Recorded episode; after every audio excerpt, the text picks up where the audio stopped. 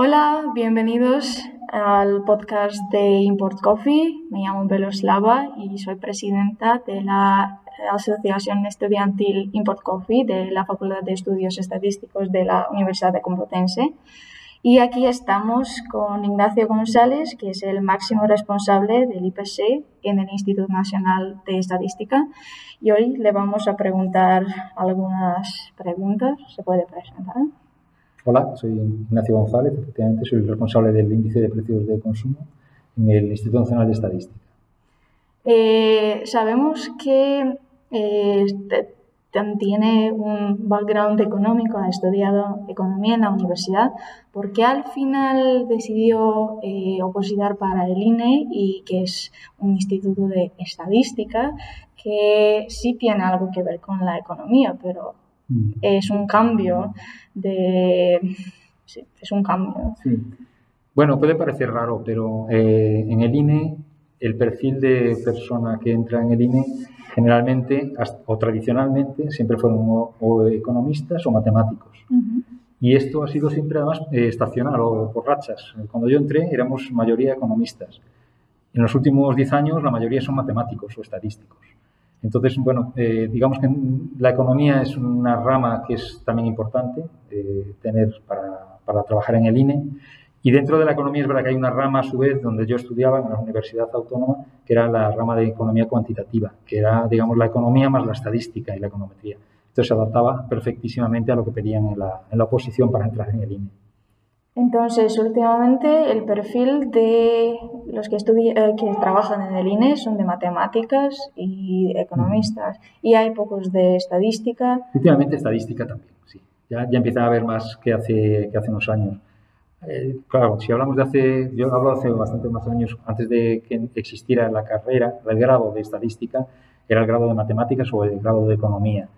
Eh, la estadística era una diplomatura hace unos años. Entonces, la gente que, venía a trabajar al INE de grupo A2, digamos, de grupo medio, entonces sí que esos, esos sí que eran diplomados en estadística.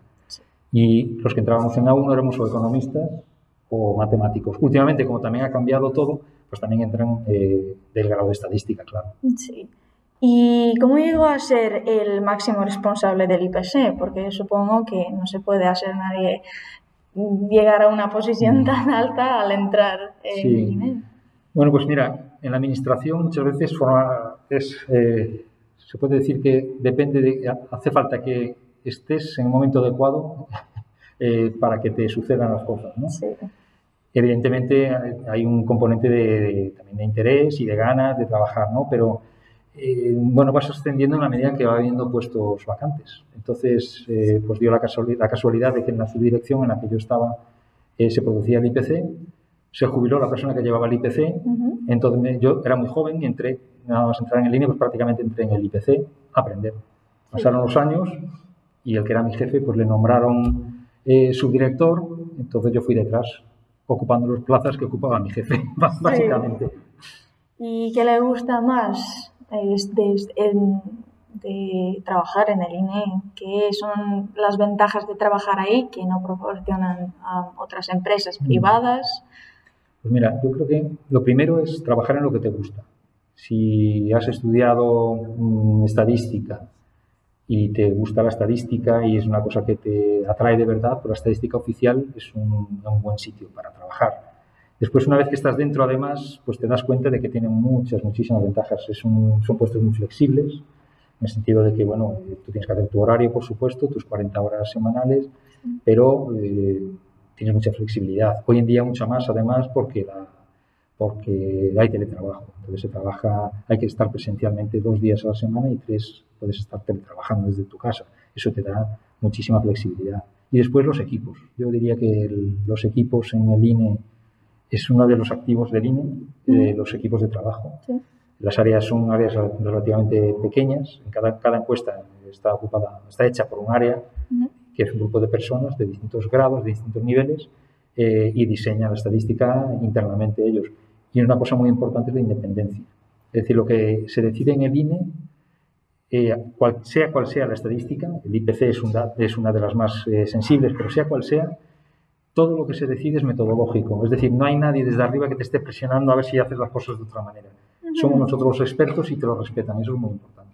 Sí, y ahora con la crisis que hemos tenido con, con COVID-19 y también eh, sabemos que mm, las cosas están cambiando mucho, se necesita más eh, personal para el INE, necesitáis más gente ahora mismo en comparación con mm, el año, bueno, el año pasado, no, pero antes el coronavirus, decimos.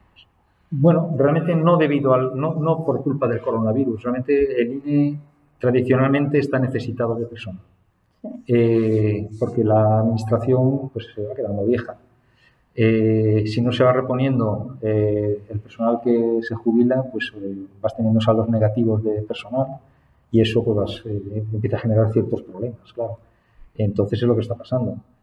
Entonces hace falta, no por la pandemia, que también, la pandemia lo, lo que generó fue más una forma diferente de trabajar más intensa y de otra manera, eso nos, eh, nos hemos tenido que adaptar como hemos podido, pero desde luego eh, la falta de personal no viene por ahí, la falta de personal es tradicional en el INE y necesitamos muchísimo personal siempre. Sí. Bueno, eh, ha mencionado que mm, anima a todas las personas que le gustan la estadística a meterse en el INE y opositar. Esto significa que todos que al final acaban en el INE, tanto le gusta la estadística que al final se preocupan con los resultados que sacáis por ahora mismo. Y sabemos que en 2022 ha subido eh, mucho la inflación, el porcentaje ha mencionado 6,1.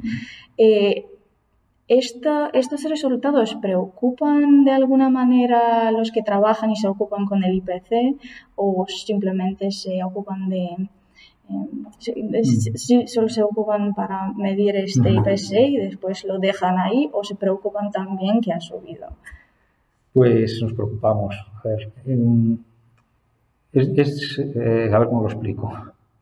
Nos preocupamos sobre todo por producir lo que producimos que esté bien hecho. ¿no? Es decir, que el dato que tú estés publicando eh, esté bien producido, no haya ningún error. Eh, bueno, en este caso, por ejemplo, que decimos del 6,1%, es un dato tan extraordinario respecto a lo que estamos acostumbrados que inicialmente te preocupa, primero, porque, porque esté bien calculado, decir, a ver si nos hemos equivocado en algo, que esto es muy alto, ¿no? Eso es lo primero. Cuando revisas y ves que todo está en orden, la siguiente preocupación ya no es por el dato en sí, porque sabes que es bueno, que está bien hecho, pero sí sabes que ese dato va a tener mucha repercusión a todos los niveles y entonces se va a empezar a hablar mucho más del INE y por desgracia, en muchos casos también se empiezan a cuestionar desde fuera del INE si el INE está haciéndolo bien o no. Es decir, muchas veces cuando das un dato malo, pues hay siempre una parte del público, hablo de ministerios a veces o de bueno, cualquier sector de la sociedad, que mm, como no me gusta, pues voy contra el mensajero. ¿no? Entonces, bueno, el mensajero tiene que demostrar permanentemente que está bien hecho y eso es, a veces es un poquito cansado, porque en el caso del IPC en concreto, eh, pues ahora estamos en una época de este tipo tan inflacionista que, bueno, te preguntan, oye, pero a ver, y esto, y esto. Y siempre desde el punto de vista de sospecho que no lo has hecho muy bien y tienes que andar demostrando con máxima transparencia, eh, bueno, y, sobre todo siendo muy didácticos, explicando, mira, lo hacemos así, así, así, hasta convencerlos de que está bien hecho, claro. Sí, y es una cosa que yo siempre, en, que siempre he pensado, a lo mejor no es lo más lógico, pero alguna vez os han culpado, como el INE, por algún tipo de resultados. Por ejemplo, la inflación está subiendo un montón y esto daña muchos, en muchos, muchas empresas, la economía. ¿Alguna vez eh, os han culpado porque mm. lo pasa como si fuera vuestra, vuestro trabajo de controlar el IPC eh, ¿os han sí, sí, no, sí, además recientemente. Lo han hecho el mes pasado. Sí, más lejos. ¿Cómo? Eh, bueno, el dato que hemos sacado en el mes de diciembre fue un 6,5, ahora un 6,1. Eh, gran parte de la culpa la tiene la electricidad. Entonces ahí hay muchas bueno, opiniones encontradas sobre qué es lo que tendríamos que estar midiendo, cómo tendríamos que estar midiendo la electricidad y cómo no tendríamos que estar midiéndolo. Y hasta el punto de que algunos eh, analistas hicieron su propio cálculo y publicaron que el IPC estaba sesgado. Dos no, no sé si eran cuatro décimas al alza. Bueno, llegaron a esa conclusión. Se les fue de las manos a los analistas y salió en prensa. salió en los medios, en un par de medios importantes, un titular ya exagerándolo, diciendo que el IPC lleva muchos años estando mal calculado. Ya hablaban de mal calculado. Mm. Bueno, pues ahí tuvimos por primera, por primera vez que salir con una nota explícita, ya no solo explicándolo de palabras, sino una nota oficial del INE, poniendo pocas cosas en su sitio. Llega un momento que tienes que mm, no explicarlo ya solo, sino que tienes que enseñar un poquito los dientes. Es decir, mira, eh, mejor que nosotros no hay nadie que sepa hacerlo y no es, no es eh, arrogancia, sino que conocemos dónde están los sesgos, sabemos dónde están y existen, como os explicamos hoy, eh, yo lo explico siempre que puedo, y sabemos que, bueno, que se pueden mejorar las cosas. Ahora bien, es muy importante saber también que cuando no se hace algo, podría pasar que, que hubiésemos metido la pata, sin ninguna duda, no es así. Pero cuando no se hace algo, casi siempre en el INE, es porque no tienes la información necesaria para poder hacerlo. Y esa información proviene de las empresas, que son las que se quejaban, pero son las que no nos dieron esa información para poder hacerlo mejor. Y eso es lo que hay que explicar. Si se explica bien, yo creo que la gente lo entiende. Y así es lo que hemos hecho. Y yo creo que ha funcionado relativamente bien. O sea, se han dado cuenta de que el INE no somos perfectos, nadie es perfecto, pero siempre decís que cometéis algún error, es, normal, se calcula un error estimado. Y existen algunos problemas nuevos con la algunos problemas metodológicos, especialmente en Eurostat, no tanto en el INE, pero en Eurostat. Eh, comente esto. A ver, hay un problema ahora que va a venir, problema entre comillas, ¿eh? pero es un tema que va, a traer cola y se va a hablar mucho de ello, ya se está hablando, de hecho, que es si se debe introducir la compra de la vivienda en propiedad en el IPC. Los IPCs europeos, ni el español tampoco, eh, incluyen la compra de vivienda. Se criticó muchas veces, pero bueno, se asume que, es así. Se critica fundamentalmente porque siempre se ha considerado que la vivienda, siempre no, vamos, es que es así, económicamente la compra de la vivienda es una inversión económicamente, no es un gasto. Si es una inversión no tiene que estar en el IPC, si fuera un gasto sí. Pero es verdad que hay una parte de la compra de la vivienda que es eh, para vivir en ella y eso es un gasto, te da un servicio, digamos, con lo cual eso sí que sería un gasto. Y entonces ahora de lo que se está hablando en el seno de Eurostat, todos los países lo estamos debatiendo, hay un grupo especial para eso, es si se tendría que, que incorporar o no y si se incorpora, cómo se tiene que incorporar. El Banco Central Europeo, que es el que más manda dentro de la Unión Europea, digamos que lo ha exigido ya. Eh, dice que para medir la inflación de la Unión Europea tiene que estar los IPCs armonizados, incluyendo la compra de vivienda. Eurostat, que es la oficina de estadística, toma nota y entonces lo repercute a los, a los Estados miembros y en eso estamos ahora. Sabemos que tarde o temprano se va a tener que incorporar, porque hay una reglamentación que te dice desde hace muchos años que tarde o temprano, en, el, un horizonte temporal determinado, vamos a tener que incorporarla. Y ahora el debate está en cuándo, cómo y cómo hacerlo, porque claro, en el caso español, por ejemplo, eh, la vivienda tiene un peso relativamente importante comparativamente con otros países. ¿no? Entonces, introducirlo así como así y llamarlo a eso también IPC es una cosa totalmente distinta. No, no, sé, no, sé, no tendría una comparabilidad con todo lo histórico que venimos publicando. Hablaríamos de una tasa de inflación con vivienda y una tasa de inflación sin vivienda, porque y el dato oficial, la gran duda es, ¿el dato oficial para revisiones salariales cuál tendría que ser? ¿El de con vivienda o sin vivienda? Estamos ahora en esos niveles, ¿no? Es decir, bueno, ¿qué repercusiones, no solo en España, en todos los países el debate viene por ahí ahora? Sí, y con todo este dicho, entonces, eh, trabajar en el INE se puede decir que es con un ambiente así dinámico, con muchos cambios, tenéis que tomar muchas decisiones todos los días, incluso los más jóvenes que acaban de entrar en el INE también tienen que tomar estas decisiones, que es un, un problema, porque al final, al salir de la universidad nunca nos hemos enfrentado a, tomar una decisión que no es solo para nosotros, pero mm. Mm, afecta a mucha más gente. ¿Es así el ambiente? No, a ver, eh, lógicamente no. Eh, cuando entra la gente joven que entra a un nuevo puesto, están muy protegidos. Los protegemos. Eh, primero los enseñamos. Con el tiempo van aprendiendo. Cuando vayas aprendiendo, eres capaz de ya empezar a emitir alguna opinión mm, más o menos consolidada cuando conoces lo que estás, de lo que estás hablando. ¿no? Es verdad que los escuchamos desde el principio, pues por, más que nada porque la, estamos deseando que entre sangre nueva, porque nosotros nos quedamos anticuados también. Con sí. de, de la facultad tienes más información y más novedosa que la que tenemos nosotros, que yo llevo 30 años en el INE y no todo el mundo académico. Es decir, yo Estoy al día en cuestiones de producción de IPC, porque estás en contacto con todos los países y con Eurostat, pero pues hay conceptos que a mí ya se me escapan. Eh, yo estoy, al final, eh, educado en la estadística tradicional, la econometría tradicional, y soy un poco, o bastante, o muy ajeno al Big Data, a cualquier manejo de grandes bases de datos, por ejemplo, ¿no? Cosa que no sucede a la gente que sale de las facultades hoy en día. Están mucho más habituados a todo eso, y eso nos hace falta. Es decir, que estén aprendiendo en el INE nada más entrar no quiere decir que no escuchemos lo que dicen. Es, más, eh, en lo que estamos ahora desarrollando ya en el ámbito de IPC y de otras encuestas que llevo en mi subdirección, es, eh, son temas que si no lo hace gente nueva, no tenemos personal para poder llevarlo a cabo. Hace falta gente con eh, pues un perfil determinado de programación Python, dentro de la casa no existe eso. En la casa se utiliza el SAS, el paquete de SAS de estadística. En eso hay mucho, mucho experto y gente que se maneja relativamente bien, pero con otro tipo de programación ya nos perdemos. Y entonces estamos deseando que entre esta gente nueva, porque es la gente que va a ser en el futuro, de momento, la responsable de empezar a programar en, Python temas muy determinados. Pero en el futuro van a ser los que se los que van a, los que van a ser los jefes del INE y tienen que saber todo esto y tomarán sus decisiones. Claro. Las decisiones en el día a día tampoco son tantísimas. Una, una estadística coyuntural que, que, publiquemos todos los meses, por ejemplo, pues no, no, requiere una decisión permanente de cosas tan trascendentales. ¿no? Eh, en el IPC a veces pasa, porque en el IPC eh, hay, una, un trasfondo metodológico diferente a otros, otras estadísticas y a veces vas tomando esas decisiones. Pero lo normal es que se produzca de forma más relativamente automática el dato, siempre, en cualquier encuesta. ¿eh?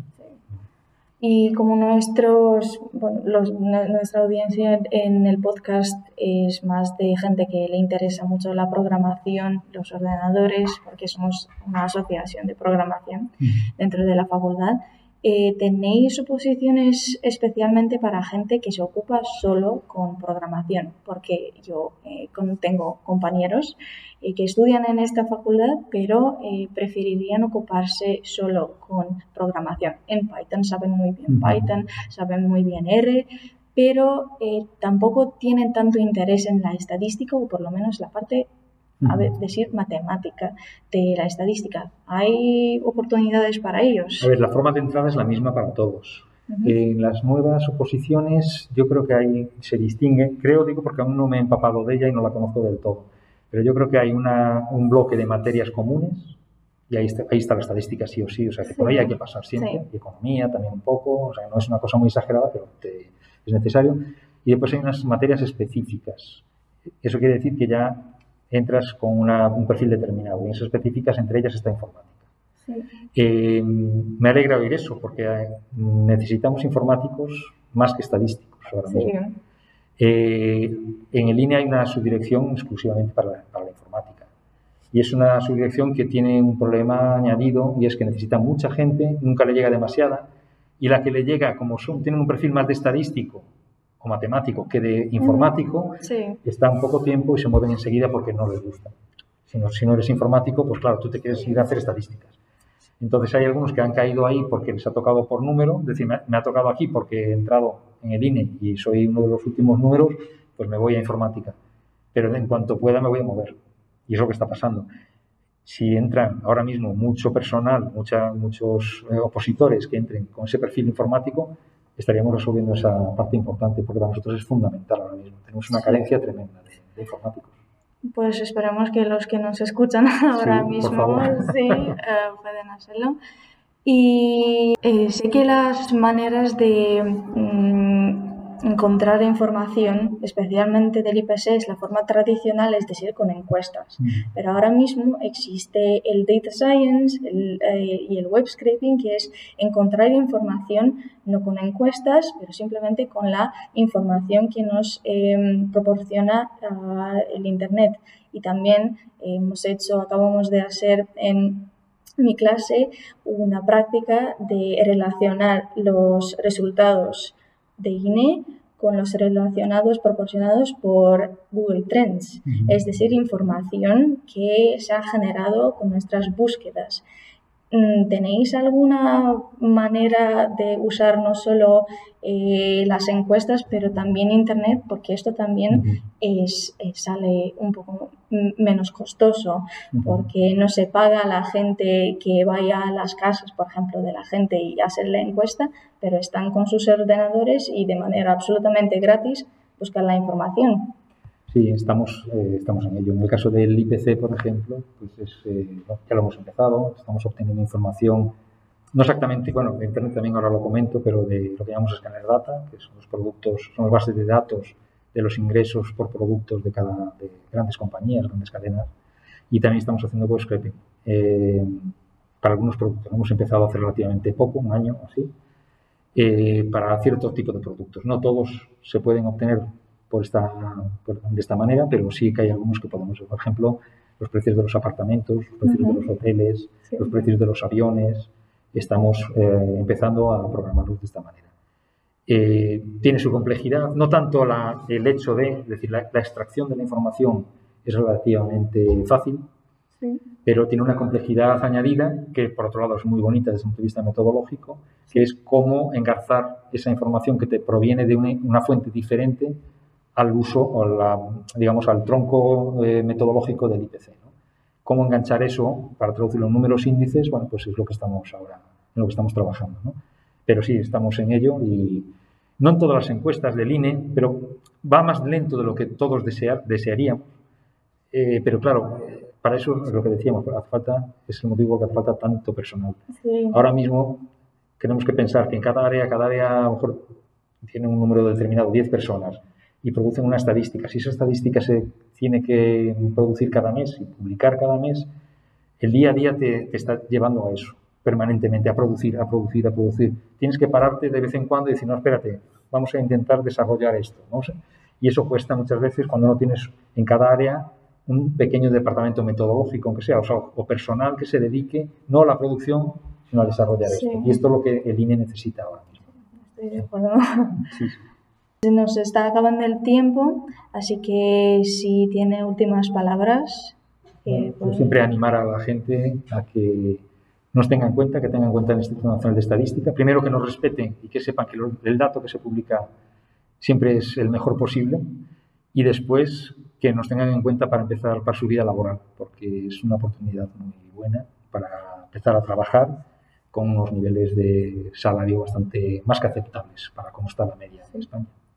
Pues muchísimas gracias. Y muchísimas gracias a todos que nos escuchan ahora mismo y hasta la próxima.